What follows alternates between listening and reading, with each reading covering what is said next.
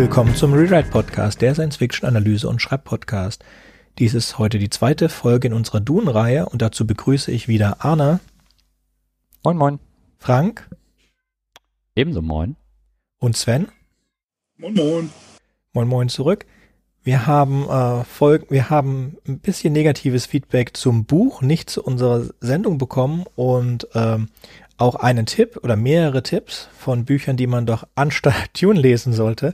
Davon auch eins von Frank Herbert und zwar Whipping Star. Das wurde von Arvid. Arvid hat das vorgeschlagen. Und zwar hat er das Buch kurz nach dem Buch geschrieben, das wir heute besprechen wollen, gleich im nächsten Jahr. Und ja, das ist ähm, auch sehr gut. Also für jemanden, der mal was ganz anderes von Frank Herbert lesen möchte, empfehlen wir Whipping Star von 1970, spielt in Concentric Universe und ist ähm, hat mich sehr stark an Philipp K. Erinnert und überhaupt nicht an äh, Frank Herbert. Vielleicht machen wir mal dazu eine eigene Sendung. Zum heutigen Thema. Heute soll es gehen um Frank Herberts Dune, der Herr des Wüstenplaneten. Original Dune Messiah, erschienen 1969, deutsche Übersetzung 1971. Möchte jemand eine Zusammenfassung machen? Ja, ähm, wenn da nichts gegen spricht, dann würde ich das fix. Wollen wir ganz kurz davor noch sagen, wer hat welche Version gelesen? Oh ja, also ich habe das deutsche Hörbuch gehört. Englisches Hörbuch. Ich habe mich durch die deutsche Sammleredition von Heine gequält. Die mit den farblich abgestimmten Covern. Und ich habe die englische Ausgabe gelesen. Gut, also haben wir deutsches Hörbuch, englisches Hörbuch, englische Ausgabe und deutsche Ausgabe. Ist doch perfekt. Ich glaube, mehr gibt's nicht. Dann mal sehen, wo die Unterschiede sind. Gut, dann fange ich einfach mal an. Und zwar äh, Dune Messiah, also ich werde davon jetzt immer wahrscheinlich mit, mit Messiah reden, weil ich das halt so gelesen habe. Äh, es handelt davon, wie Paul sich damit abfindet, dass sein Vorherwissen eine Falle ist, der er nicht entkommen kann. Und dass der Dschihad, den er im ersten Band hat äh, nahen sehen, nicht verhindern konnte. Durch seinen Hand sind Milliarden von Menschen gestorben, Dutzende Planeten wurden sterilisiert, ganze Religi äh, Religionen wurden ausgerottet. Und das ist selbst in einem Setting, das 10.000 bewohnte Welten kennt, äh, bedeutet das immer noch, dass er im Prinzip der größte Völkermörder aller Zeiten geworden ist. Ähm, währenddessen haben sich die, also das spielt halt zwölf Jahre nachdem der Dschihad begonnen hat und die imperiale Hauptstadt ist auf Arrakis. Ähm, die Raumfahrergilde, die Bene Gesserit, Schwesternschaft, die Bene Tlelachu und die Tochter des entthronten Padischer-Imperators haben sich zu einer Verschwörung zusammengetan, deren Ziel der Sturz von Paul ist. Für diese wird der Gildennavigator Edric äh, seinen, seinen Schleier über die Beteiligten ausbreiten, weil Orakel können nicht gegenseitig Orakel sehen. Äh, Irola, die Prinzessin und offizielle Ehefrau von Paul, äh, mischt Verhütungsmittel äh, in das Essen von Shani, also Pauls Konkubine, was sie halt davon abhalten soll, Kinder von Paul zu gebären. Diese werden später, ähm, diese Verhütungsmittel werden später abgesetzt, aber führen zu einer Risikoschwangerschaft. Die Benit Plelachu schaffen äh, aus dem Fleisch von Duncan Idaho, der war Pauls Schwertmeister und Freund aus dem ersten Band, einen sogenannten Gola. Das ist im Prinzip ein Klon, aber nicht wirklich.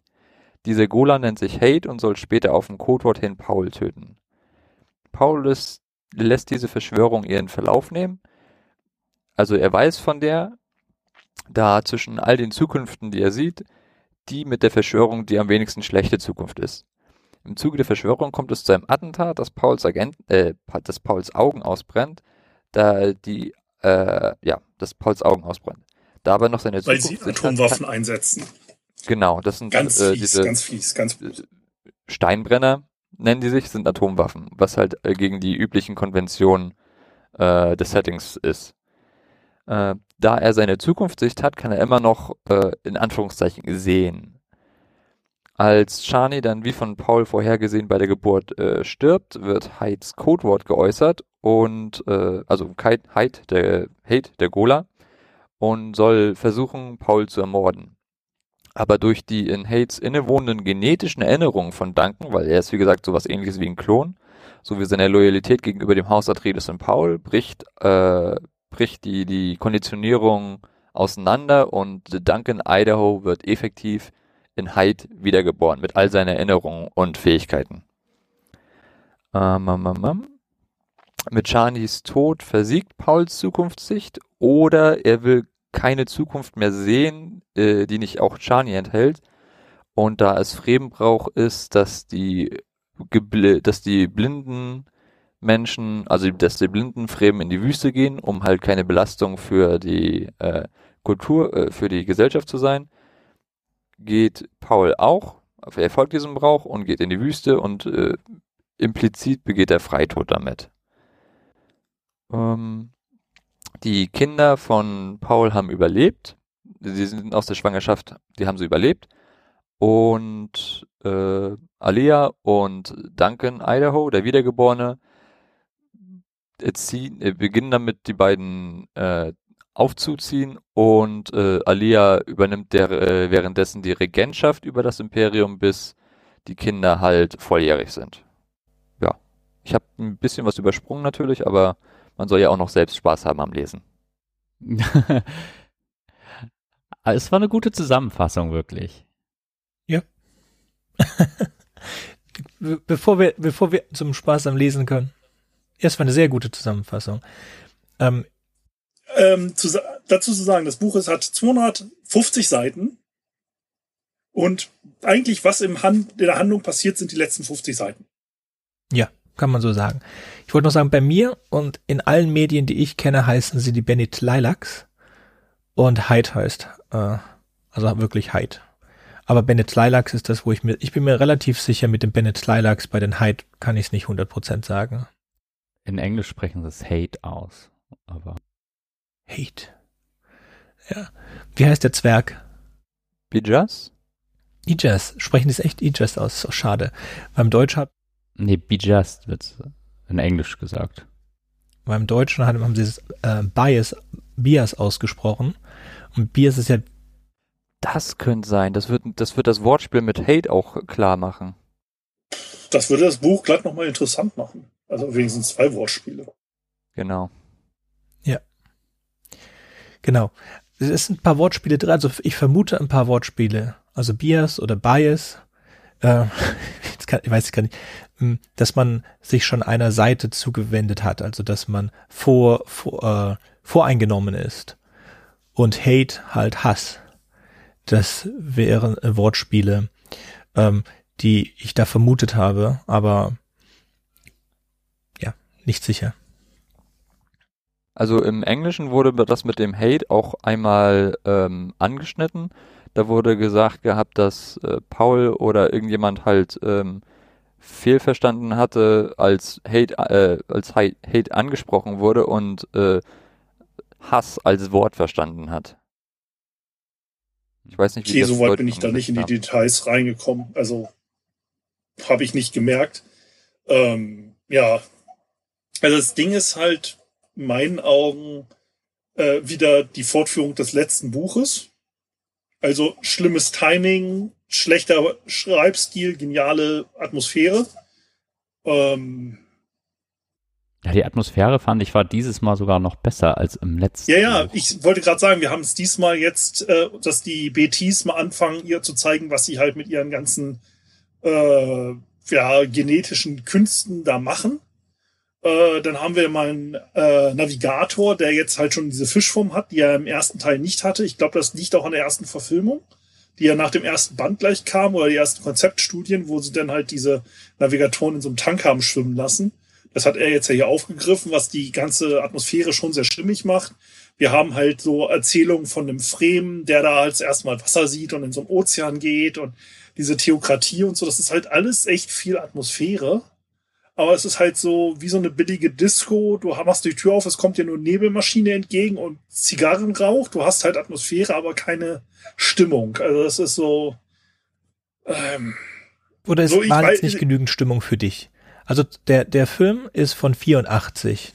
Das heißt lange nach dem Vollenden der ersten Trilogie und äh, lange nach diesem Buch. Über ich hatte halt irgendwo mal gelesen, dass die ersten Konzeptzeichnungen oder Zeichnungen für irgendwelche Projekte oder Comic oder so äh, Frank Herbert inspiriert hat, die äh, Navigatoren. Also die im ersten Band haben sie ja noch einfach nur Kontaktlinsen drin und sagen, oh, wir sind Navigatoren. Und dieses Konzept von niederen und höheren Navigatoren hat er dann erst eingeführt, nachdem er irgendeinen Künstler gesehen hat, der so ein komisches mhm. Ding im Tankschwimmen gesehen hat. Also ich weiß nicht, was es jetzt der Zusammenhang war. Da habe ich auch nicht mehr, das habe ich beim letzten Band nachrecherchiert, das habe ich jetzt nicht mehr im Kopf. Ähm, ja, hinten auf dem Klappentext ist das schön einzigartig in der Charakterisierung und dem Detailreichtum der Darstellung dieser Welt. Neben Tolkiens Herr der Ringe und diesem Epos kenne ich nichts Vergleichbares. Arthur C. Clarke ist auf dem deutschen Klappentext drauf und ja, ist genauso wie Herr der Ringe. Äh, es kommt halt nicht in die Pötte. Das Pacing ist halt echt grausam. Das ist, es ist schön, es ist Intrige, aber für ein Intrigenbuch ist mir zu wenig Intrige, weil es ist nur eine Intrige und nicht jeder gegen jeden. Und für, naja, ein Sci-Fi-Action-Buch ist nix Action. Und für Rosenkrieg, Familienkrieg ist halt auch nicht viel. Das ist so, ja. Vielleicht ist auch noch so ein bisschen so das Kind der Zeit. Also es ist ja schon ziemlich alt. Und ich finde, wenn ich in Büchern zurückgehe in der Zeit, irgendwie so aus den 70ern oder teilweise 60ern lese, dann kommen die mir häufiger eindimensionaler vor. Während ich, wenn ich ähm, so moderne Bücher aus den 2010ern oder sowas lese, da ist das ja immer so ein Partyfest an äh, Plots, die sich alle vermischen und ganz viel Perspektiven und so tralala. Ähm, aber ich gebe dir da recht, dass also mit der einen Intrige, das ist so, so ähnlich wie in dem ersten Buch auch, so dass das halt so ein ganz breiter Teppich ausgebreitet wird in äh, den ersten zwei Dritteln oder drei Vierteln und dann war ja noch ganz viel Content, der jetzt zum Schluss in die letzten Seiten unbedingt rein musste. Ja, absolut. Also das mit dem Teppich, das stimmt auch. Es ist halt so ein grandioser Teppich in so einer leeren Halle und auf der Mitte steht so ein ganz kleines Teeservice. Das ist, ist halt irgendwie so, ja, okay. Schöner Teppich. Mhm, das ist auch Kunst. Also ich finde es, ähm, du erwartest einen großen Krieg und um dem wirst du betrogen. Da geht einfach drüber, das war jetzt die letzten zwölf Jahre, wie es diesen ganzen riesen Klonkrieg, oder bei Star Wars ähm, im dritten Teil ist es ja gegen Ende der, der, der Klonkriege und dann hast du diese Anfangssequenz mit den ganzen Schiffen und was immer und du hattest jetzt diesen Riesenkrieg und du siehst nur einen kleinen Teil des Endes. Und bei Dune macht es noch extremer, du siehst gar nichts von dem Krieg. Ja, wir sind auf dem Planeten, der vom Krieg nicht betroffen wurde. Die äh, Fremen, die äh, Fedaykin, die gehen auf die anderen Welten, setzen dort ähm, den den Krieg durch, äh, den Dschihad durch, in deren, in deren im Quisazar, äh, Quisazart, also im, im, in der Herrschaftsgebiet des Quisazadarat. Und ähm, wie gesagt, davon siehst du nichts. Du hörst einmal kurz, wie viele Leute gestorben sind. Und auch die Szenen, die auf anderen Welten spielen, das ist dann halt wie die Fedaikin Wasser sehen. Offenes Wasser. Und was das mit ihnen anstellt. Aber du, hör, es gibt nicht eine einzige Szene, die Krieg beschreibt. Und das ist Absicht. Und es gibt auch keine Intrige, weil Paul weiß alles. Die einzige Sache, die Paul nicht weiß, ist, dass er zwei Zwillinge bekommt. Und zu diesem Zeitpunkt, wenn seine Voraussicht nicht mehr funktioniert, dann funktioniert sie auch nicht mehr. Also er weiß, er geht davon aus, dass er eine Tochter bekommt. Und bis zu diesem Zeitpunkt weiß er alles. Jede einzelne nichts überrascht ihn. Weil er, er versucht nur einen Weg zu finden, seine Frau zu retten. Das ist alles, was ihn interessiert. Der ganze Rest, er hat aufgegeben, dass er diesen Dschihad beenden kann. Ähm, und es interessiert ihn auch gar nicht mehr. Das Einzige, was ihn noch interessiert, ist, ob er eine Möglichkeit findet, seine Frau zu retten. Und deswegen diskutiert er auch mit der äh, Helen Moja, äh, ehrwürdige Mutter Helen Moja von dem Bene Gesserit, die Teil des ähm, der Verschwörung ist, die auch mit seiner Frau, die die Lehrerin seiner Frau und seiner Mutter war. Und ähm, auch seine Mutter ist, hat sich zurückgezogen auf nach Kaladan und spielt auch nicht mehr mit und er sitzt da alleine eigentlich in dieser, in dieser riesigen Stadt und auch wenn er die beschreibt, beschreibt, wird die beschrieben mit ein bisschen Abscheu, wie es ist alles Größenwahn gebaut wurde für einen Gott, der äh, sich eigentlich nicht dafür interessiert. Und er, er lässt auch seine Schwester all die, ähm, die hohe Priesterin Aufgaben übernehmen, so er versucht sich so wenig wie möglich, im Grunde genommen interessiert er sich nur für seine Frau und versucht sich aus allem anderen so weit wie möglich rauszuhalten, weil er aufgegeben hat. Und die Verschwörer haben keine große Chance. Sie werden immer aus, äh, ausge, äh, ausgestoßen. Das ist ja das, was so das Nervige ist. Du hast halt, wenn du Dune im Hinterkopf hast, hast du diese Sandwürmer, diese imposanten Biester. Du hast da diese durchgeknallten Fremen, die da drauf sitzen. Und das ist so das, was man so von Dune gemeinhin irgendwie im Hinterkopf behält. So wie du bei Herr der Ringe die glorreichen Schlachten im Hinterkopf behältst. Aber wenn man sich diese Bände, äh, Sachen mal genau anguckt, dann ist es eigentlich nicht das. Das ist halt so dieses, naja, so ein bisschen, äh, so ein, äh, naja, nicht so wirklich toll. Also das ist so, äh, ähm, weil, guck mal, wie viel Fremen gibt es? So, egal, wenn es 10 Millionen sind. So, und wenn Paul wirklich diesen Dschihad ins Leere lassen, hätte laufen lassen wollen, hätte er halt einfach nur sagen können, hey Jungs, wisst ihr was? Da ist die Tür, äh, baut mal ein paar Bataillone auf, rennt los. Äh, ich meine, das ist eine Bevölkerungszahl, die ist weniger als Deutschland. Und das Deutschland ne, so mit Weltkriegen und so, und wir gehen jetzt über Millionen von Welten oder Tausende von Welten. So, der wäre einfach nur verdampft wie auf einer heißen Herdplatte normalerweise. So bei ein bisschen Gegenwehr. Und so die Sandwürmer tauchen halt auch nicht mehr auf. Also ich glaube, innerhalb des Settings, ähm, wenn, wenn die Person mit der Zukunftssicht den äh, Dschihad, wie er vorgenommen wurde, steuert oder halt äh, veranlasst oder wie auch immer, und sie sagt, sie hat im Prinzip die ganze Zeit den Dschihad verhindert, dann spricht das dafür, dass äh, die Form des Dschihads, wie sie derzeit stattgefunden hatte, die geringst, äh, geringst zerstörende Version war, die er gesehen hat. Also ich gehe schon davon aus, dass wenn er jetzt nicht den Dschihad gelenkt hätte, dass, äh, dass dann die, die, äh, dass sehr viel mehr Menschen getötet worden wären, dass sehr viel mehr Planeten sterilisiert worden wären, dass sehr viel mehr Religionen ausgerottet worden wären. Genauso auch mit äh, Chani, dass er im Prinzip aufgegeben hat. Das, äh, ich habe das so interpretiert, dass er schon Zukünfte gesehen hatte, in denen Chani überlebt hätte, aber äh, er hat äh, in den Zukünften, in denen sie überlebt hätte, wäre der Dschihad noch viel größer ausgefallen. Ja, und wie sie wurde ja auch gefoltert und gequält und so weiter. Der hat, äh, der hatte ja doch auch total die Gewissensbisse da drin, welche Zukunft er für sie jetzt sozusagen auswählt, was für sie das Beste wäre und wo sie am wenigsten leiden muss. Aber dass er so ein gemarterter Mann war tatsächlich, wie du gesagt hast, das, das stimmt total. Aber was ich halt meine, ist, es tauchen in diesem Buch auch wieder keine Sandwürmer auf, bis auf, dass man darüber redet, dass die Gegner einen klauen wollen. Das ist es halt so. Oder geklaut haben.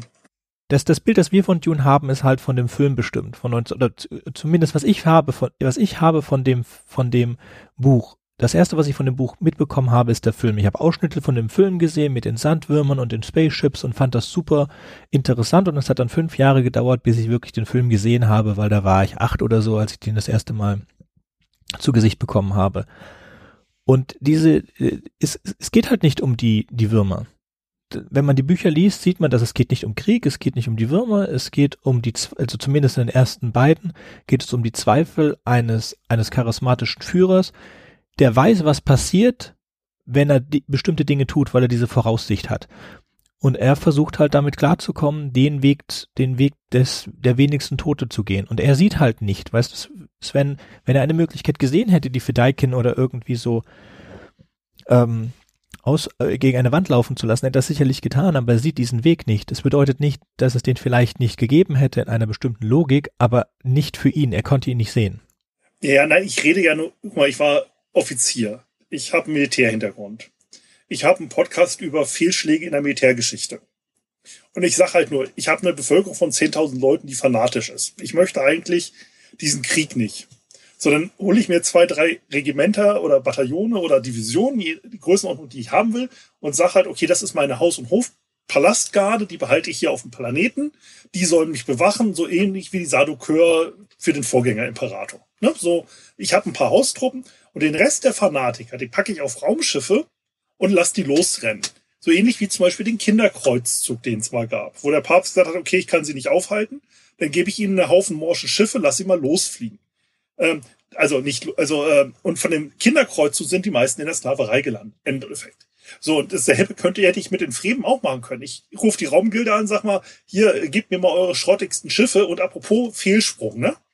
In die Sonne mit denen. Oder irgendwelche Planeten, die halt eh keiner erobern will. Wenn ich nur, wenn ich nur sinnlos Leute loswerden will. Wir reden ja hier, dass er irgendwie ein äh, Dschihad macht mit Billionen an Toten. Er ist ja da noch relativ, ja, aber seine Deine Truppen machen den Dschihad, genau. Er kann das nicht aufhalten. Das ist, ich verstehe, was du meinst, Sven, aber das, das ist, bei jedem Buch musst du das haben, Suspension of Disbelief. Absolut. Aber irgendwo ist das bei diesem Buch halt so schwierig. Verstehst du, was ich meine? So ein, ein, ja. Ich bin halt auch, ich sag ganz ehrlich, es heißt, dass er nur Sachen nicht sieht, die neben dem Navigator passieren. Okay, das akzeptiere ich, so dass er so dagegen blind ist. Aber ich verstehe es zum Beispiel nicht, dass Irula, also seine Frau, seiner Geliebten Verhütungsmittel geben kann, ohne dass er das nicht weiß. Er weiß das. Er wusste es die ganze Zeit, das steht auch im Buch. Er weiß das alles. Also er weiß das. Äh, als sie das, als sie das, das, das mit den Verhütungsmitteln sagt, er hat das gesehen. Er weiß ja, dass er deswegen sterben wird. Die, dadurch, dass sie die Verhütungsmittel genommen hat und der einzige Weg, die loszuwerden, ohne dass sie das weiß, ist, dass sie auf diese Fremen-Diät geht. Und das sorgt dafür, weil das Kind ähm, von ihm ist und deswegen sehr viel Spice braucht, diese rapide Wachstum und so weiter. Das weiß er alles.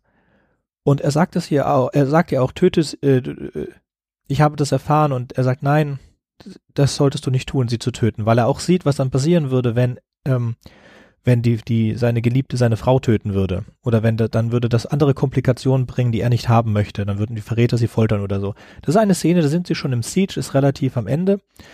Da wurde für mich klar, dass er das die ganze Zeit gesehen hat. Er lässt ja auch den ähm, Skitale, den Formwandler, oder sie nennen sie äh, hier Tleilax Gestaltwandler, der in der Form dieser Frau ist, die, wo die Originalfrau tot von der Schwester im, in der Wüste gefunden wurde, die lässt er ja auch sofort unter Bewachung stellen, weil er die ganze Zeit weiß, dass das Skitale ist.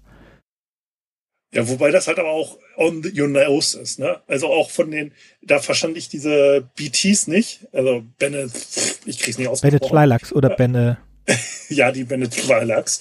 Ähm, die, äh, ja, so mit diesem äh, wir haben einen Plot, der einen Gestaltwandler beinhaltet.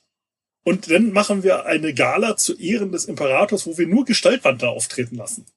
Wo ich sage so, hallo, ich habe eine super geile Assassinenwaffe. Ich könnte jeden Spion und sonst was, ich habe da eine total geiles Geheimwaffe eigentlich. Und dann, was Besseres fällt mir nicht ein, als das jetzt erstmal on your face, in your face irgendwie zu präsentieren. Also es war auch so, oh Leute, wirklich. Aber diese Gestaltwandler sind ja allgemein bekannt, dass die Bene Lilacs die haben. Genau. Und von daher, äh, am besten versteckst du ja üblicherweise eine Nadel im Nadelhaufen, so nach dem Motto. Ich denke nicht, dass, ähm, sie werden einfach nicht eingesetzt dafür. Aber diese ganze Technologie, alle, alle kennen eigentlich die Karten der anderen. Wir wissen, dass die, ähm, sie wissen über die Voraussicht oder sie nennen das im Deutschen diese Bille von ähm, von den äh, ehrwürdigen Mut Müttern und der, der Raumfahrergilde. Sie wissen von den äh, computerartigen Fähigkeiten der Mentaten. In dem Fall kommt auch gar kein Mentat, noch gar nicht wahr. Hyde ist ein Mentat. Ähm, und, Paul, und sie wissen auch von den. Sorry? Paul streng genommen auch. Paul und Hyde sind Mentaten, wobei das jetzt nicht so mega doll vorkommt. Also Hyde sagt mehrmals, ich brauche mehr Daten, ich brauche mehr Daten, was fand ich ganz süß, weil ich arbeite ja in der äh, im, im Big Data Analytics und das ist auch unser genereller Satz, wir brauchen mehr Daten. okay. Ähm, und das ist wohl jedem bekannt, dass die Bennett Lilacs das A nicht vertrauenswürdig sind. Deswegen, die Bennett Lilacs besitzen die Fähigkeit, äh, künstliche Augen herzustellen. Hyde hat auch ein paar künstliche Augen von dem Billet Lilacs und dann gibt es diesen einen Satz, den ich mir aufgeschrieben habe.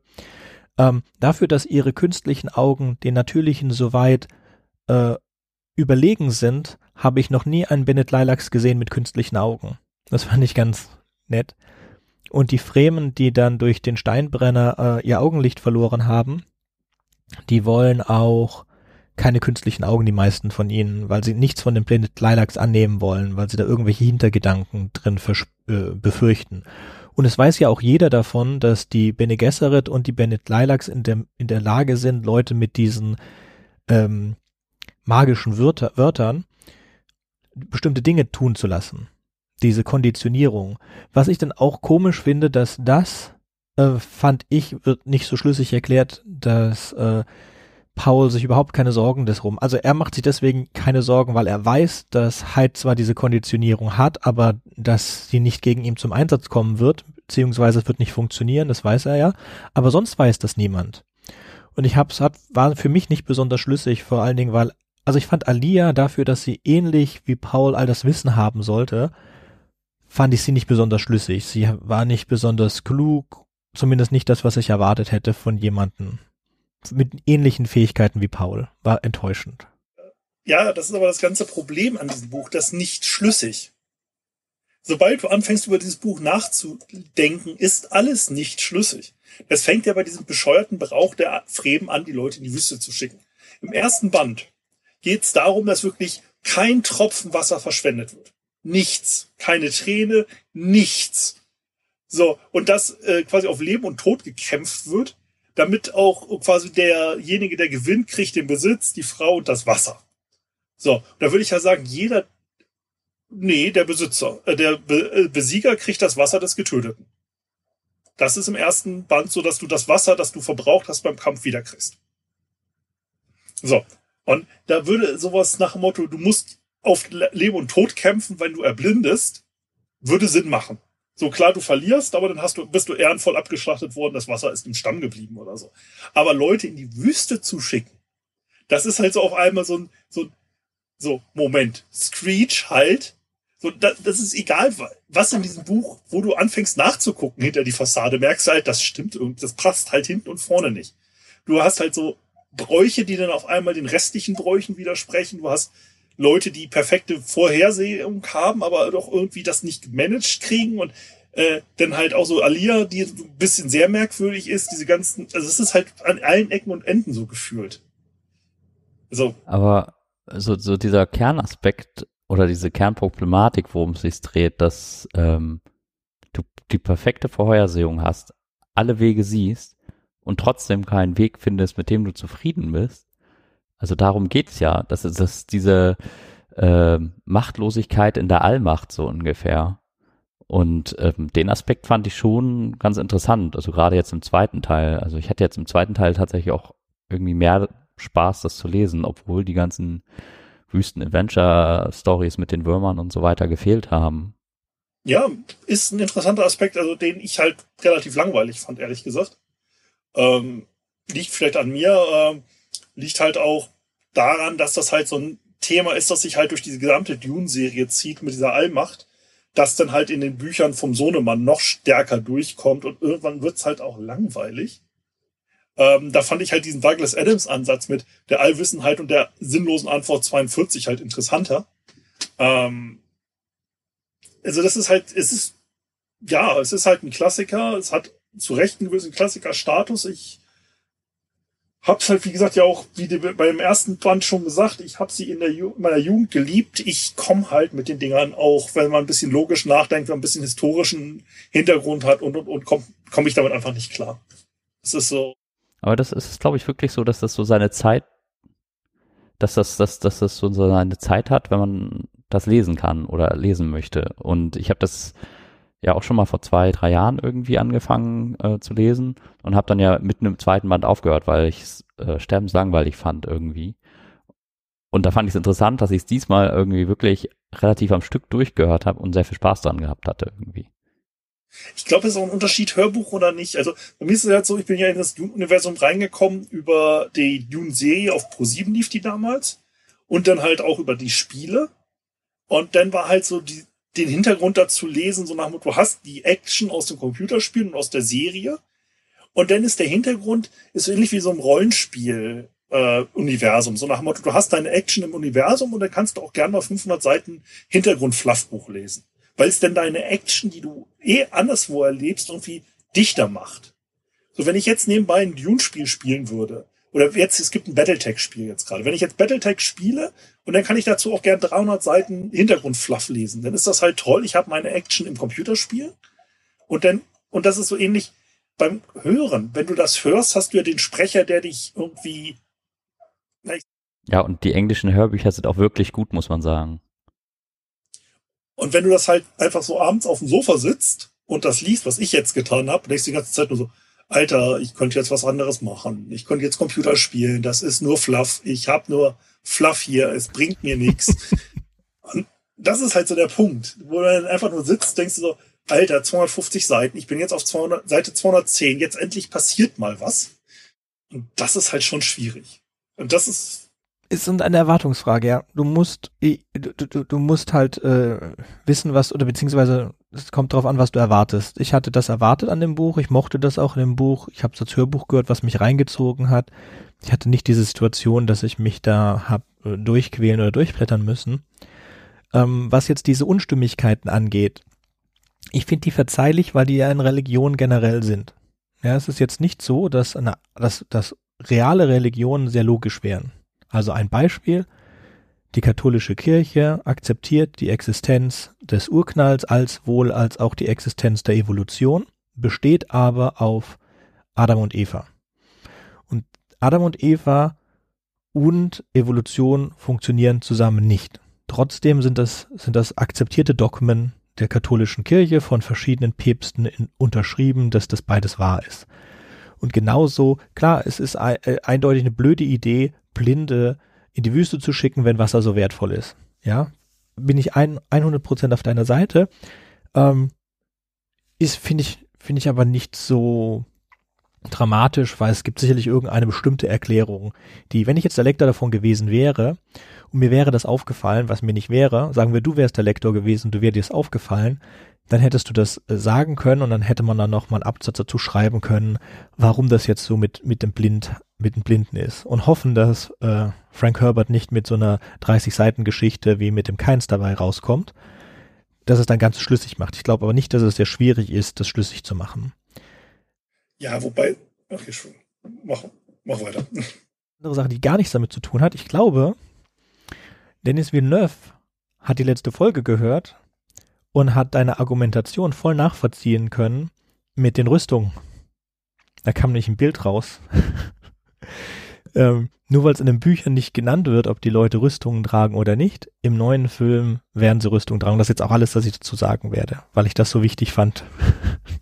Ja, ja, wobei du halt dann insgesamt zu einer Situation kommst, wo sie sich gegenseitig einfach nur aufeinander einprügeln würden und nie würde einer sterben.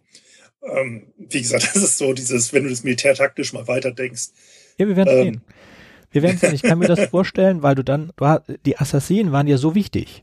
Das heißt, deine Attentäter waren so wichtig und das macht Sinn dann, wenn deine eigentlichen Armeen nur rumgeprügelt von Leuten in Schutzschilden sind, dass du dann meistens äh, es über Assassinen machen musst. Aber das ist unklar, weil es nicht in den, es kommt zumindest nicht in den Frank Herbert Büchern, die ich gelesen habe, durch, warum das so ist. Auch überhaupt erfahren wir bei Frank Herbert nichts über Kriegsführung großartig. Ähm, es wird immer mal, es wurde im ersten Band gesagt, wie toll die Framen sind und wie hart sie sind und alles Mögliche. Es gibt keine kriegerische Taktik, es gibt keine Aufstellungen der Armeen, es gibt gar nichts. Was wir ungefähr uns ausdenken äh, oder verstehen können, ist, dass es kaum, ähm, dass, dass, dass, dass, es, dass es keine Massenvernichtungswaffen gibt im Großen und ähm, dass auch die Kriege in, in eigentlichen Überfällen stattfinden müssen, weil es, es, es gibt also keine, wie es bis, bis zum vom Zweiten Weltkrieg war, eine Armee rollt dann an, die andere Armee rollt an, das ist das Schlachtfeld, dann wurden die Kanonen aufgestellt und so weiter. Das, das gibt es nicht, sondern die sind eigentlich eher wie ähm, Guerilla-Überfälle, diese, diese, diese kriegerischen Handlungen. Du kommst da an mit deinen Schiffen, landest, äh, greifst an, verschwindest. Das war auch so, wie die ähm, Atreides im ersten Buch die Gewürzlager der Hakonnen zerstört haben. Ein anderer Punkt, die Hakonnen kommen nicht vor im ganzen Buch. Ja, für mich als Dune-Spieler, der nicht leben, der es schon schlimm findet, dass es keine Orders gibt, dass es auch keine Hakonnen gibt, in dem ganzen Buch nicht. Das fand ich schon bedrückend. Sie werden kurz erwähnt. Ja, ganz kurz, auch der, der alte Imperator und die Sadokars werden auch ganz kurz erwähnt. Ich finde, das ist ein Bennett Lilacs Buch. Es wird ziemlich viel über die Fähigkeiten der Bennett Lilacs, die wir nicht im ersten Band äh, mitbekommen haben. Also ich fand ja schon interessant, dass ähm, diese, diese, diese, dieser Eunuch, der für den äh, Imperator gearbeitet hat, dass das wohl ein Bennett Lilacs ähm, oder das was, dass das auch ein, nah am Quisazaderat ist der aber deswegen kein Quisazaderat sein kann, weil er, weil er äh, unfruchtbar ist und dass die Bennett Lilacs haben auch einen Quisazaderat ähm, erstellt, genetisch. Das kommt auch im ersten Buch in einer ganz kurzen Seitenbeschreibung vor und jetzt im zweiten wurde auch nochmal darauf hingewiesen, dass was ist denn aus eurem äh, Quisazaderat geworden? Und ich glaube, das beantworten sie auch im ersten Buch genau wie im zweiten. Ja, der hat sich umgebracht. weil er es nicht ertragen konnte. Ja, es ist halt so, du merkst das halt so ein bisschen mit den Hintergründen und so. Ähm, wenn du zum Beispiel, also du merkst halt, okay, er hat sich dafür die, Dün äh, die Dünen und die Ökologie sehr interessiert, der Frank Herbert, mhm. und hat halt im Zweiten Weltkrieg ja bei der Marine Konstruktionsbrigade, also den Seabees, gearbeitet als Fotograf. Und du merkst halt diesen Hintergrund, dass er so Gebäude ihn faszinieren und ja, die Ökologie, aber so von Kriegstaktik hat er ja keine Ahnung. Und wenn du zum Beispiel David Weber liest, also die Hannah Harrington Bücher, da ist ganz klar, er möchte napoleonische Seegefechte im Weltraum haben. Das heißt, er fügt sein Universum so zusammen, dass du nachher äh, die Schilde denn nur an den Seiten nicht funktionieren und deswegen kriegst du halt so diese alten Segelkanonenboot-Taktiken nachher im Weltraum wieder hin. So, und da merkst du, okay, David Weber wollte halt Segelgefechte napoleonische Ära im Weltraum. Und deswegen baut er sein ganzes Universum, dass das hinkommt. Und bei Dune merkst du, okay, er möchte halt irgendwie über Herrschaft schreiben, er möchte über Ökologie schreiben. Deswegen hast du halt ganz viel hier über die Wüsten, Dünen und sonst was. Und du hast halt was über irgendwelche politischen Intrigen, über Herrschaftsfiguren. Aber es ist halt, ja, du merkst den Hintergrund raus. Ähm, der Hintergrund ist das, was einem dann irgendwie im Hinterkopf bleibt, aber er ist halt kein wir hatten uns ja vor der Show über Autoren unterhalten in verschiedenen Fantasy-Universen. Mhm. Das war off-air noch. Da haben wir ja darüber geredet, dass es so bei Star Trek, Star Wars, Battletech, Shadowrun und so gibt es ja gewisse Autoren, die in allen Universen schreiben und man dann quasi, egal welches Universum der gerade schreibt, man kauft die Bücher, also David Stackpole, äh, Michael Stackpole, so rum, ähm, zum Beispiel, der hat in allen möglichen Universen geschrieben, Frank ähm, Markus Heitz hat ja auch bei Shadowrun zum Beispiel geschrieben, es gibt so ein paar Autoren, wo du sagst, okay, der schreibt einfach gut, da ist das Universum egal. Und dann gibt's halt so Leute wie Tolkien, Herbert und so, die geile Universen erschaffen haben. Aber eigentlich der Schreibstil, wenn man mal ehrlich ist, als Autor zu wünschen übrig lässt. Also bei Tolkien ist ja auch alles nur um die Sprache und so weiter, aber so diese, naja, was Schlachten angeht und so, da hat er einfach kein Händchen. Und so ähnlich ist es mit Frank Herbert. Der hat halt einfach kein Händchen so richtig für, ich sag mal, spannende Fantasy, spannende Sci-Fi. Der hat ein politisches Händchen. Es ist eine Frage des Zeitgeistes. Es ist, entspricht, das hatten wir auch beim ersten Mal schon gesagt, es entspricht nicht dem, was im Moment gelesen wird.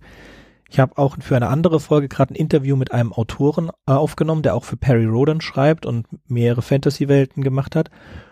Und er meint, ähm, es sei, du brauchst mittlerweile zwei bis drei verschiedene Erzählperspektiven dass du so alte Bücher hast wie ein Dune, das mit einer Perspektive durcherzählt wird. Das gibt's nicht. Es wechseln die Perspektiven und du hast, man kann das am ehesten mit Filmen, ähm, mit Filmen vergleichen. Es gibt viel mehr Schnitte heute. Es, wir, die ganzen, die ganzen Filme, die es heute gibt, haben ein viel höheres Pacing. Wenn wir jetzt zurückgehen an alte Filme, an, an ähm, Citizen Kane und alles Mögliche, even zurück zum ersten Star Wars. Das ist alles viel, viel langsamer als das, was heute ins Kino kommt. Und genau das gilt auch ähnlich für Bücher. Du hast andere Zeitgeistanforderungen. Ja, aber du hast auch bei Dune die Perspektivenwechsel. Und, aber es ist halt so, natürlich sind da Sachen drin, die habe ich beim letzten Mal nicht, bewusst nicht, äh, angesprochen. Also zum Beispiel, dass die Hakonnen als schwul dargestellt werden. Oder der böse Hakon, der hat was mit kleinen Jungs.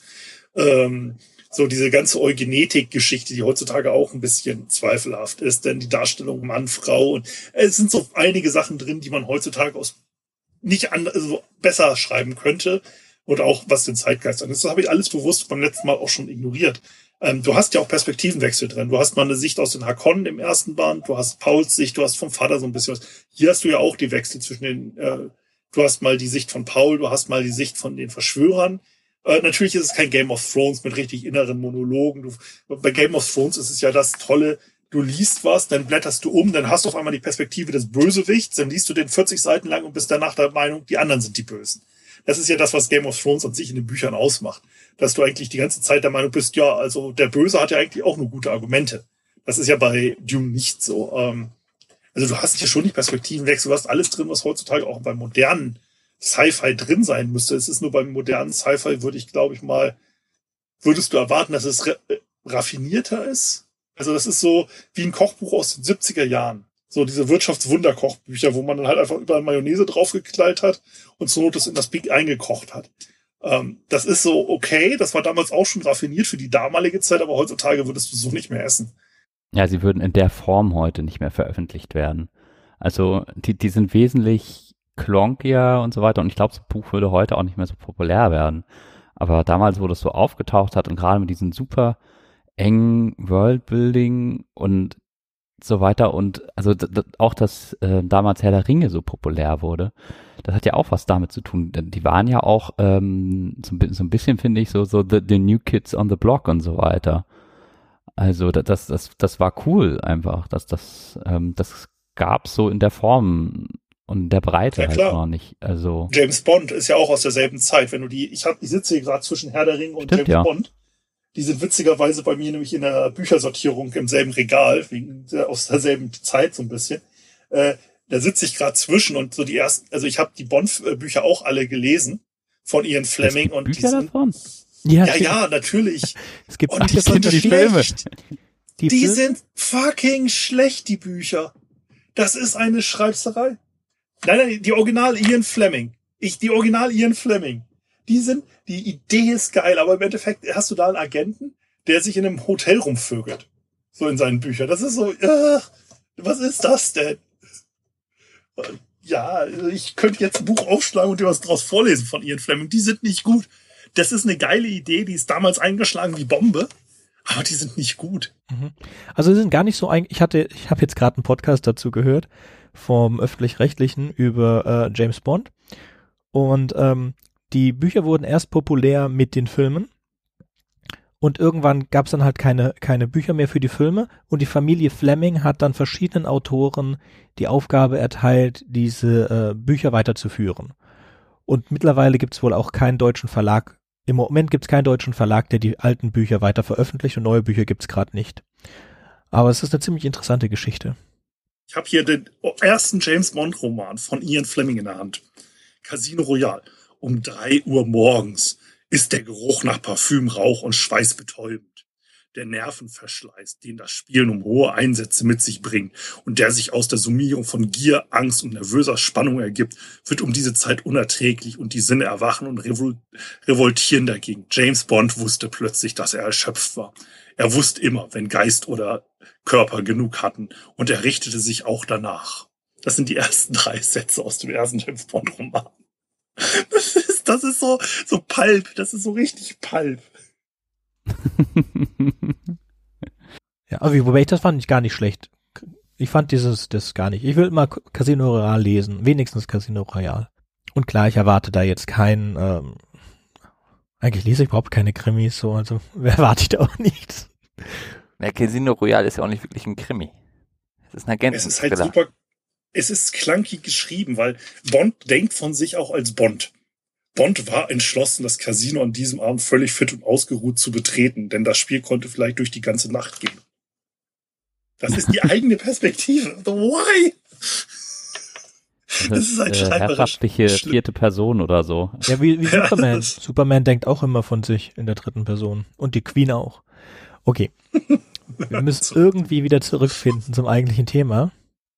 Also wir waren Was denkt ihr denn, in welche Richtung ähm, Villeneuve die TV-Serie entwickeln wird? Also wird da, äh, äh, äh, ja, Kinoserie, ähm, wird er eher in die Richtung ähm, dieses, dieser Machtlosigkeit in der Allmacht gehen? Oder denkt ihr, dass der sich wirklich eher so auf die Fremen konzentriert und äh, absolut. so, so, so, eine, so eine moderne Art glücklicher macht einfach? Also es ist halt so, du brauchst was Ikonisches. So wie du halt bei Star Wars hast du ja die Klontruppen oder Sturmtruppen und so weiter. Du hast dieses Ikonische aus diesem Universum. Du kannst kein Star Wars machen ohne einen Typen in weißer Rüstung, der irgendwie doof durch die Gegend schießt. Also es hat Potenzial. Wir müssen ja auch ehrlich sein, dass Star Wars jetzt keine besonders gute Geschichte ist. Es gibt auch e- extreme Logiklücken, nicht nur Logiklücken, Technologielücken, alles mögliche an Lücken in dem Ding. Und wenn wir jetzt vom Größenverhältnis gehen, dann ist Star Wars ja noch größer als das Dune-Universum. Das heißt, es besteht schon großes Potenzial aus Dune, was ähnlich Erfolgreiches zu machen. Man kann es natürlich auch komplett in den Sand setzen. Ähm, wir haben aber Im eine wahrsten eigene Sinne des Wortes Dune. Muah, in den Sand gesetzt. es gibt im Moment aber auch wirklich wenig, was man über den ein paar Leute wollen auch nicht gespoilert werden und es gibt nicht mal einen Trailer. Es gibt äh, zehn Produktion, äh, Bilder aus der Production und das ist alles. Und ähm, Das ist wir haben auch, okay. ja, wir haben auch ein eigenes Ich würde auch keinen Trailer gucken, ehrlich gesagt. Ich finde die spoilern heutzutage so viel. Ich, solange es nicht so schlimm wird wie die City Watch bei Terry Pratchett. Terry Pratchett haben sie jetzt ja auch umgesetzt als Serie und die haben es geschafft, dass die Zwerge genauso groß sind wie die Riesen. So, why? Die heißen Zwerge. Du hast einen Zwergencharakter, der ist genauso groß wie der 2-Meter-Typ in der Wache. Fällt dir was auf in den Produktionsfotos? Also ich fand den Riesenzwerg bei Thor ganz lustig. Aber das war jetzt ist nicht der. Ne, du hast ja auch bei Ah, der Wache einen. Riesenzwerg. Du hast ja bei Terry Pratchett bewusst ein Adoptivkind, das dann zwei Meter groß wird, das bei den Zwergen. Das ist ja der ganze Witz daran. Der steht ja zwischen den Zwergen und ist genauso groß wie die restlichen Zwerge. So, entweder ist der zwei Meter Typ sehr klein oder die Zwerge sind auf einmal zwei Meter groß. Na egal, das ist ein anderes Universum, aber äh, naja, Umsetzung. Also bei, äh, bei den Filmen könnte ich mir schon vorstellen, dass Villeneuve ähm, auch die philosophischen und psychologischen Aspekte gut beleuchtet, weil wenn ich mir Blade Runner 2049 angucke, das hat er ja auch sehr gut gemacht gehabt. Und Mhm. die Thematiken aus dem ersten Teil aufgegriffen und eine, nicht, nicht nur eine solide, sondern eine herausragende äh, Fortsetzung gemacht. Du hast selten, dass eine Fortsetzung wirklich mit dem, äh, mit der Vorlage und mit dem ersten Teil mithalten kann und eventuell sogar ausstechen kann. Also wir, wir, äh, von den von den Visuals ist es schon mal hervorragend. Auch diese ganzen Ansätze bei Villeneuve sind gut. Auch Arrival. Oh ja. Also ich bin ganz ehrlich, äh, Beste, was er machen kann, ist die Fans unglücklich. nee, nee, das hat man beim beim siebten Star Wars gar nicht.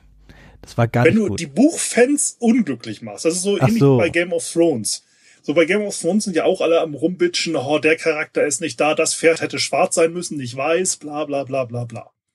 So, ich habe die Game of Thrones Bücher gelesen, sind gut, die Serie ist auch gut, aber es ist was Eigenständiges. Und das Beste, was er machen kann, ist im Endeffekt so viel Fremen, so viel Sandwürmer wie möglich erstmal reinzupacken in das Universum mhm. so viel wie möglich von denen zu zeigen, weil das ist halt einfach geile Visuals. Denn die Ornithopter und so, die ja auch eigentlich was Besonderes sind, diese komisch flügelschlagenden Helikopter, die sich da Herbert ausgedacht hat, Raumfahrergilde ordentlich zeigen, diese komischen Fischmenschen quasi. Ja, so wirklich das Universum zeigen und nicht sich an die Handlung der Bücher halten, weil die Bücher sind bockenlangweilig. Wenn du da diese 250 Seiten verfilmst, die wir, über die wir heute äh, sprechen, daraus 90 Minuten Film machst, wo in den letzten 10 Minuten endlich mal Handlung passiert, das, das, das, da geht keiner ins Kino für. Dann tust du dich halt nur auf die Handlung fokussieren, was jetzt auch nicht schlimm ist. Lass uns das mal sehen, wie es, wie es ähm, funktioniert. In zwei Wochen, die Episode ist schon aufgenommen, sprechen wir hier an dieser Stelle auch über Blade Runner, über den Film und über das Buch. Eigentlich über beide Filme und über das Buch. Ähm, wollen wir nochmal zurückkommen zu äh, Alia?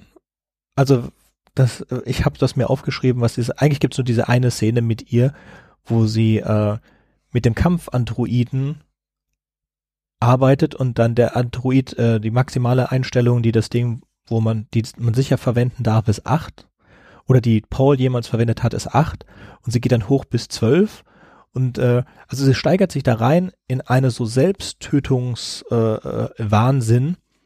und das macht sie auch noch komplett nackt. Und dann kommt ihr Bruder rein mit Hyde und Stilgar. Und Stilgar sagt dann so irgendwas in der Art wie, äh, diese Frau braucht einen Mann. Und dann wird das Ganze auch nicht mehr, es gibt, gibt nichts mehr dazu. Es gibt gar nichts mehr dazu, außer dann, dass sie am Ende mit, mit Hyde wohl zusammenkommt. Am Ende des Buches. Das ist ja das, was ich sagte, so, das würdest du heute mit dem Mann-Frau schreiben und so weiter. Das hatte ich ja eben nochmal erwähnt gehabt.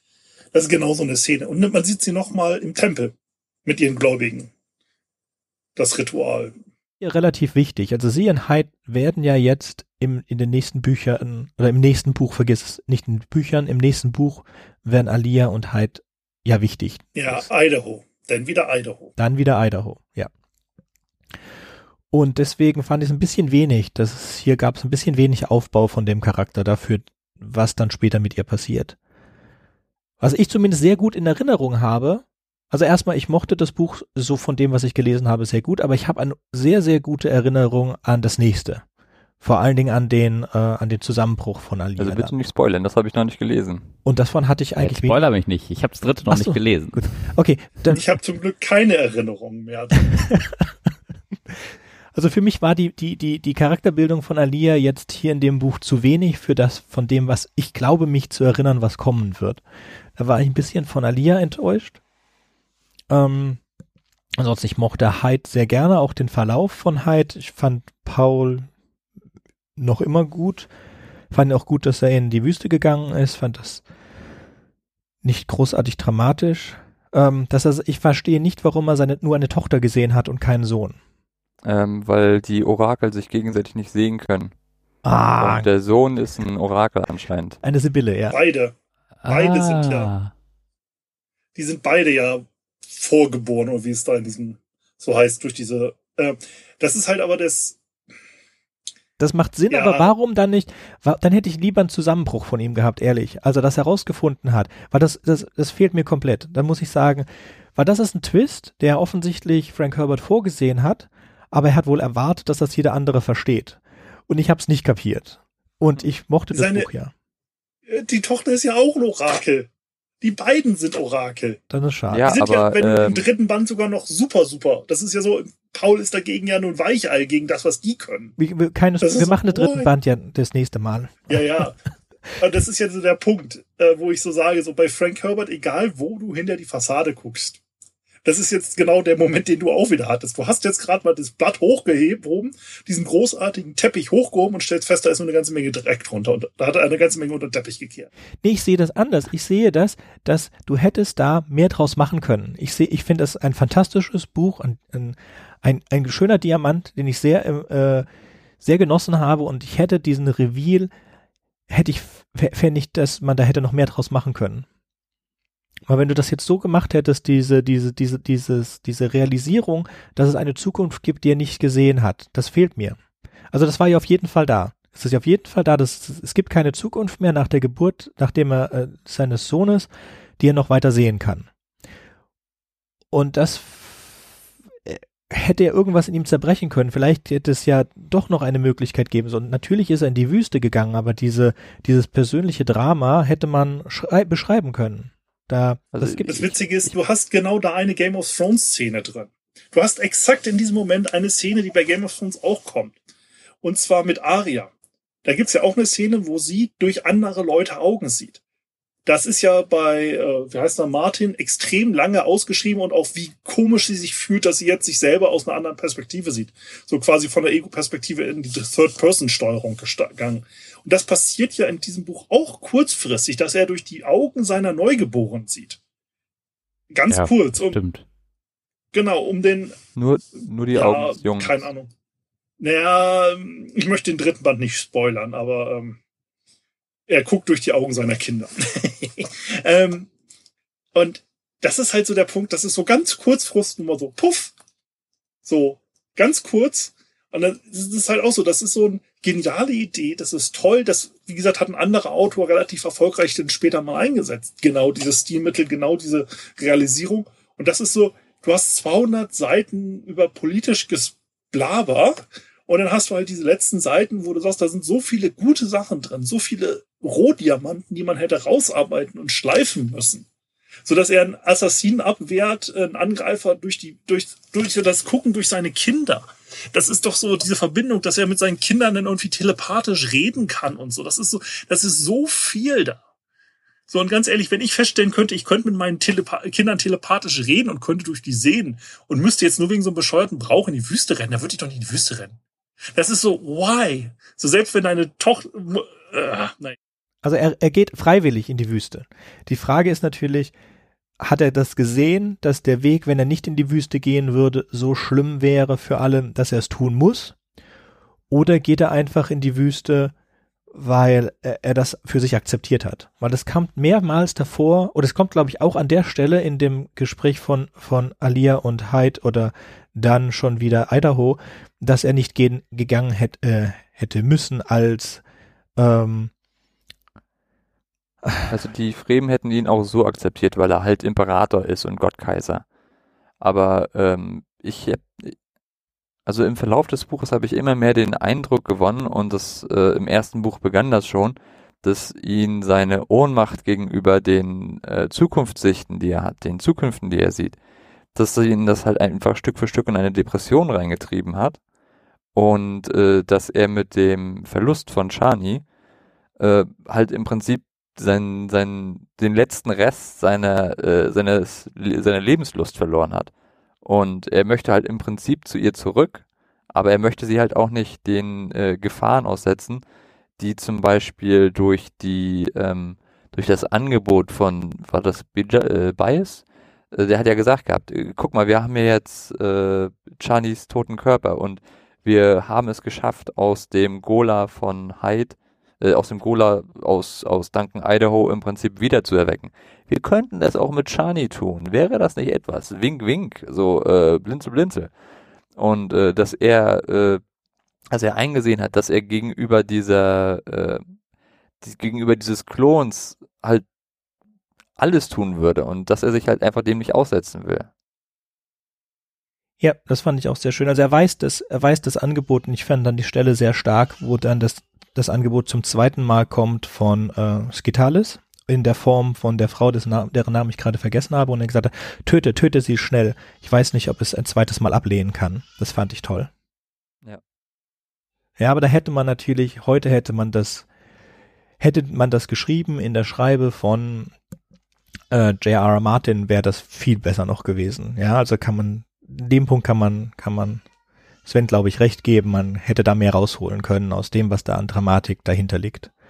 Und auch diese Depression, das finde ich sehr gut, das passt sehr schön, dass er sich da durchquält durch sein Leben und halt nur diese paar Glücksmomente mit seiner Frau hat. Und wenn ihm das auch noch genommen wird, dann ist alles am Ende. Ja, was mich halt einfach stört, dass das World, World, World Building äh, einfach echt.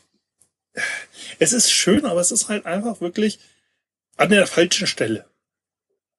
So diese, diese Konflikte, die in den letzten Seiten bei ihm vorbeikommen, die hätte ich gern in länger gehabt. Diese ganzen Überlegungen und diese ganze Rechtfertigung, die er da in langen Dialogen, Monologen und so in den ersten 200 Seiten hält, davon ein bisschen weniger und das dann im letzten Teil, bitte. Das ist echt, wie gesagt, wo du sagst, ja, ich wusste die ganze Zeit, dass meine Frau da Fütterungsmittel in das Essen meiner Geliebten tut. Das habe ich da dann völlig überlesen, weil alles andere wird lang und breit dir vorgekaut und dann nochmal vorgekaut und dann nochmal zu einem Brei, feinen Brei gemörsert und dann weit verstrichen, dass du es auch ja mitkriegst und dann so zum Schluss diese, diese, diese Twiste, die kommen da so zwei Seiten, Fupf, Ende. Was? Wie? Hallo? Ja, das muss man zugeben, das, dass äh, wir können die, man könnte die Geschichte besser schreiben. Also da ist eine hervorragende Geschichte. Ich finde sie auch so, wie sie geschrieben würde, hat sie mich sehr gut in die Welt hineingezogen. Aber mittlerweile könnte das jemand besser schreiben. Ich weiß nicht, also ich weiß nicht, ob es unbedingt besser wäre, sondern es wäre einfach mehr an unsere derzeitigen Geschmäcker angepasst. Weil äh, die, die vorherrschenden Stile und Geschmäcker wandeln sich ja im Verlauf der Zeit. Und ein, ein, Buch von 1980 ist ein anderes Buch als von äh, 2000, ist ein anderes Buch als von 2020. Und dementsprechend, wenn Herbert leben würde jetzt noch und wenn man sich vorstellen würde, er würde das Buch heute schreiben, dann würde uns das vielleicht viel besser gefallen. Und nicht, weil, äh, weil es an ihm liegt, sondern einfach, weil sich die Geschmäcker auch und die, die, die, die, wie soll ich sagen, hm? Der Zeitgeist. Er würde es im ja, Zeitgeist schreiben. Der Zeitgeist und die Stilmittel und dergleichen alle gewandelt haben. Mhm. Ja, ja, klar. Nur wenn du zum Beispiel auch äh, Leibner oder wie heißt der, da von der Fafnir, äh, Mauser und Sword, oh Gott, wie hieß denn das? Eine der ersten Fantasy, so äh, Schwert und äh, Barbar mit Schwert und cleverer Geselle, äh, so Dieb und Barbar-Serie. Der schreibt auch schon besser. Der hat auch, was das Worldbuilding angeht, ist heutzutage auch unerträglich. Der schreibt auch so langatmig, also sprach Blab und er machte Flab. Das hat der halt auch leider damals noch pioniert. Aber die Stories sind tighter. Weil er halt ganz bewusst, er hat halt für Kurzgeschichten geschrieben, für diese Fantasy-Magazine. Und das hier ist eine Kurzgeschichte für ein Fantasy-Magazin äh, aufgebläht auf dem Buch. Du merkst halt, Frank Herbert hat halt angefangen für Fantasy äh, Kurzgeschichten zu schreiben. Und das ist eigentlich eine gute Kurzgeschichte, die einfach zu lang geraten ist. Das Buch. Wenn du die runterkotzen würdest auf eine, ich sag mal, 100 Seiten Kurzgeschichte, wäre das ein geniales Stück Literaturgeschichte. Das auf 250 Seiten auszuwalzen, macht es halt einfach nicht besser. So wie mit Sterneküche. Manchmal ist der kleine Teller vielleicht doch das Bessere. Und du merkst, Frank Herbert ist ein geiler Kurzgeschichtenschreiber, aber hm, so mit den Büchern. Hat er das zu Anfang gemacht, so Kurzgeschichten schreiben? Nee, er hat ziemlich viel Kurzgeschichten geschrieben und auch äh, Novellen und aber auch viele Romane. Wie, wie ist denn der Umfang von dem nächsten Buch? Ist er ähnlich? Das nächste Buch, das ist doch, glaube ich, 500.000 Wörter oder, äh, 500.000, 200.000 Wörter, oder? Also, nee, um dir die Frage zu beantworten, es sind 650 Seiten. Ich habe das Buch gerade mal aus dem äh, Stapel gezogen, also dreimal, ja, nicht ganz dreimal so dick wie das aktuelle Buch. So, wie würdet ihr dann dieses Buch bewerten? Jeder so persönlich, wie er es will. Also nur seine persönliche Meinung nochmal abgeben. Gut. Dann fange ich kurz an. Ich mochte es mehr als das erste. Für mich war es ein, ein Snack, den ich zwischendurch geles äh, gehört habe in dem Fall und hat mir sehr gut gefallen. Ich mochte die ganzen Physio äh, äh, psychologischen Implikationen. Und ich fand es auch nicht schlecht, dass die ganzen kriegerischen Sachen gefehlt haben. Ja, mir hat so ein bisschen das Exotische, glaube ich, gefehlt, was im ersten drin war, tatsächlich mit diesen Büchern und dieser Vorstellung der Welt, ähm, weil das war halt einfach schon vorgestellt. Aber ich fand das Pacing etwas besser und ich konnte mich diesmal auch wesentlich besser drauf einlassen. Und ähm, ich finde immer noch dieses irgendwie relativ spannend, so dass er eigentlich alles weiß, aber irgendwie noch trotzdem nicht weiß, welchen Weg er jetzt wählen soll. Also manchmal ist ja auch zu viel Auswahl, keine Auswahl dann. Und ähm, den Aspekt fand ich ganz gut und deswegen fand ich eigentlich ehrlich gesagt das Buch diesmal ein bisschen spannender nochmal als das letzte. Ähm, ich kann allerdings auch verstehen, wenn man darauf echt nicht so anspringt, weil das äh, acquired taste ist sozusagen. Hm. Also bei mir ist es halt so, dass ich sage, ich mag die Welt, das, wie ich es letztes Mal auch gesagt habe, äh, aber irgendwie, ich mag den Schreib äh, Schreibstil nicht. Also es ist wirklich, also ähm, als Kurzgeschichte, wie ich es eben gesagt hatte, äh, liebend gern. Also das als 100 Seite Novella, Kurzgeschichte gut. Als ganzes Buch, das ist halt so das Problem, dass er immer echt massiv von den Buchlängen auch variiert, dass du halt dann wieder so ein paar hundert Seiten Klopper hast, also so 600 plus Seiten und dann hast du wieder so ein kurzes Büchlein dazwischen. Das ist alles irgendwie so diese gesamte Serie von Dune gerne mal als Gesamtwerk und dann noch ein bisschen quasi die Längen hin und her geschoben und das ein bisschen ausgearbeitet wäre in meinen selbst heute noch geniale Fantasy, aber wie gesagt einfach diese die Schwerpunktverteilung gefällt mir einfach bei seinem Schreibstil nicht. Und ich werde auch ganz massiv offen zugeben. Ich weiß nicht, ob ich den dritten Teil überhaupt durchlese. Also wenn ich den feststelle, dass die ersten 50 Seiten bei diesem dicken Klopper, der jetzt als nächstes kommt, äh, mich schon wieder so langweilen, dann äh, ja, dann werde ich wieder zu den Spielen und zu den Filmen gern was dazu sagen, aber die Bücher, die strengen mich halt schon echt massiv an. Probier doch sonst mal das Audiobuch tatsächlich. Also einfach nur mal als Vorschlag. Und wenn es dir nicht gefällt, dann lässt es halt. An sich ja, aber ich habe mir ja bewusst gesagt, ich möchte es lesen, um halt auch dieses Erlebnis des Lesens. Ähm, ich weiß, dass halt Audiobücher teilweise durch die Produktion einfach deutlich besser sein können. Ähm, aber ich möchte das Buch halt in seinem Originalmedium bewerten für mich. Das ist so ein vielleicht ein kleiner Fetisch, aber wenn ich halt eine Serie bewerte, dann gucke ich sie im Fernsehen und lese auch nicht die Drehbücher. Und denn, wenn ich ein Buch bewerte, dann lese ich auch das Buch. Das ist vielleicht ein bisschen merkwürdig, aber so ein bisschen Stolz hat man da dann doch noch.